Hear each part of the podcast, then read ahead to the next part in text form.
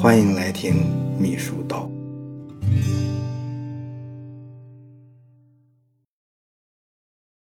秘书的秘书，秘书实践一本通。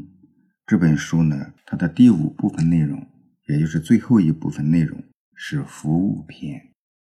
怎么给领导提建议？书中说，出主意、提建议是秘书作为领导参谋助手的职责所在。啊，尽心尽职的秘书要积极主动的多提科学合理、有价值、有操作性的建议，为领导准确掌握全面真实情况，拍板决策。提供详实可靠的参考。秘书出主意、提建议，如果不注重方式方法，同样会吃力不讨好。啊，作者胡立明说，怎么样给领导提建议？要注意六点。这第一点呢是找准主题，对症下药。啊，秘书提建议要紧紧围绕工作重点、难点、焦点、热点问题，以及领导当前或者是今后一段时间。可能关注推进的重要事项，不是什么事情都要出主意提建议啊，更不能眉毛胡子一把抓，既耗既耗费时间精力，又完全没有必要。这就要求秘书善于捕捉领导当前正在思考、需要深化研究、推进上有难度的重点信息，研究提出可供参考的建议或意见。啊，这出主意提建议。这也不是随便来的，啊，不是有个主意就能说，有个建议就马上能提出来，而是要针对领导他关注的一些重要的事情，啊，特别是呢他正在思考，啊，需要深入研究、推进上有难度的一些重点的一些工作，这是很有难度的，啊，你说领导都在思考，领导都在研究，领导呢想推进，但也觉得。还有一定难度。那么你作为秘书来讲，啊，你没有充分的占有资料，没有掌握相关的情况，没有很高明的见解，那你是很难提出建议或者给领导出主意的。第二点呢是深入研究，做足功课。调查研究是秘书工作的重要基础，啊，更是出主意、提建议必不可少的首要环节。秘书提建议之前。要先铺下身子，把事情的现状、来龙去脉、政策依据、工作难点啊、推进措施以及需要领导协调解决的具体事项，你先搞清楚。必要时呢，还要亲自到基层或一线找具体人员了解情况，充分收集方方面面有价值的信息，并将这些情况梳理出来，才能研究提出有情况、有基础。和有可行性的建议，提建议也许只要言简意赅的几条，基础性工作往往耗费很多时间和精力，需要很多的相关文件材料及一线情况的支撑。作者呢，他说从事秘书工作多年以来，对调查研究深有所感，通过深入一线，经常摸到汇报材料上看不到的或说不清楚的鲜活情况。也从一线人员那里找到很多在会议室无需讨论、难以企及的办法和措施。也就是说呀，真正的你要想解决问题的那个方法，它确确实实就是在那问题的本身之中。啊，你只有了解问题的啊来龙去脉、它的背景、它的经过、它的难点、堵点、它可能的趋势，这些东西都实实在在的掌握。才是你谋划解决方案、提出对策措施的基础。作者这些话看起来很平常，其实呢，都来自于实践，是有很深的意味在里面。第三呢是择机建议，事半功倍。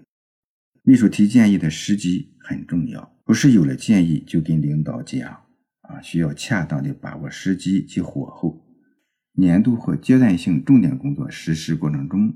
即将推进某项工作之前，当前正在推进工作并存在困难，或者是领导正在谋划思考之中，啊，等等等等，这些时候，也就是领导最需要你提出建议的时候，往往呢才是最好的建议，也很容易被领导吸收采纳。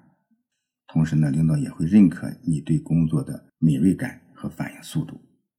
啊，如果某项工作已经结束了，你再好的建议也不必提。事情过了，提出来也没有价值。次数一多，很容易让领导对你产生喜欢放马后炮的印象。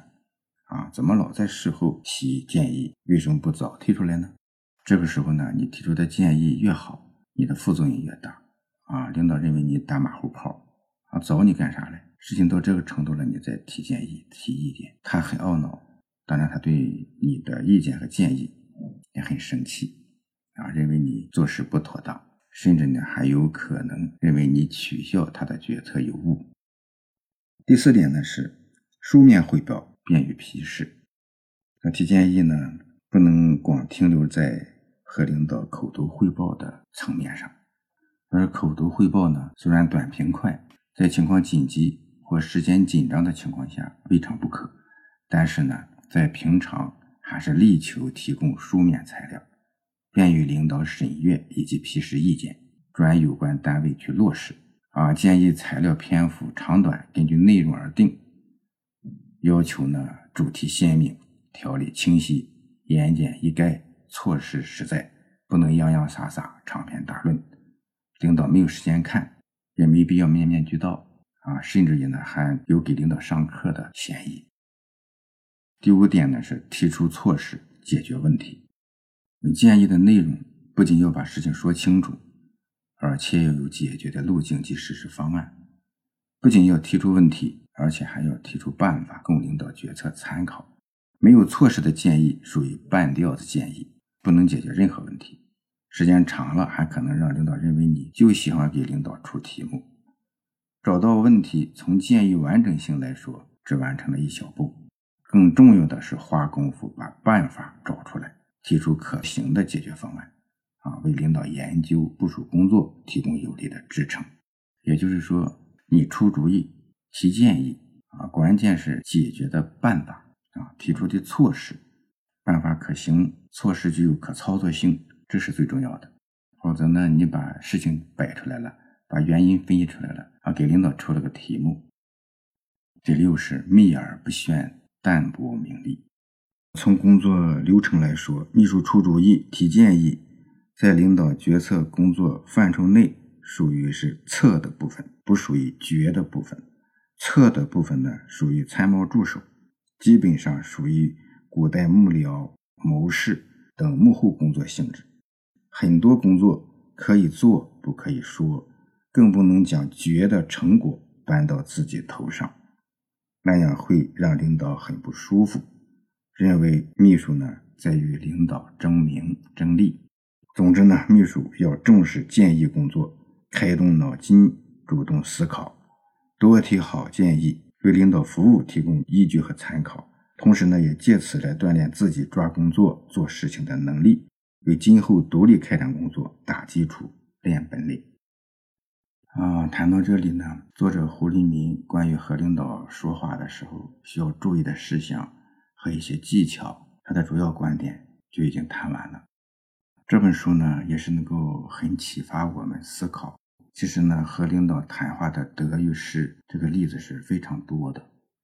得力的情况啊，很常见啊，你经常会听说啊，哪些主要领导和某些人谈了一次话或者几次话。他就觉得这人可用，啊，你再看《史记》、看《资治通鉴》，你也会注意到，啊，那皇上某个谋臣彻夜长谈，马上就任用他，重用他，让他来替自己做大事。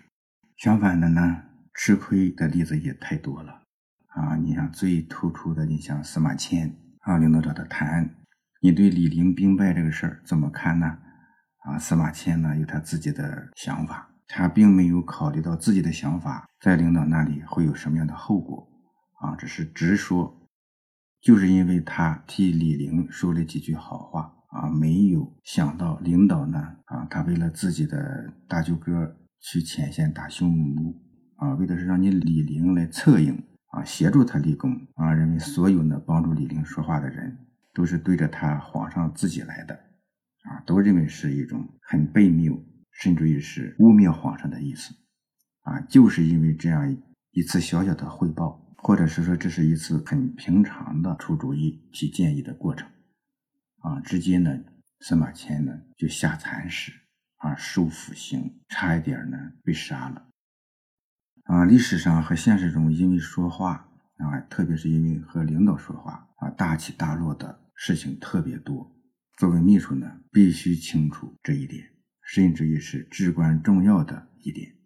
它能够决定你秘书做的成功与不成功做秘书能够达到的高度也能够决定你未来的前程。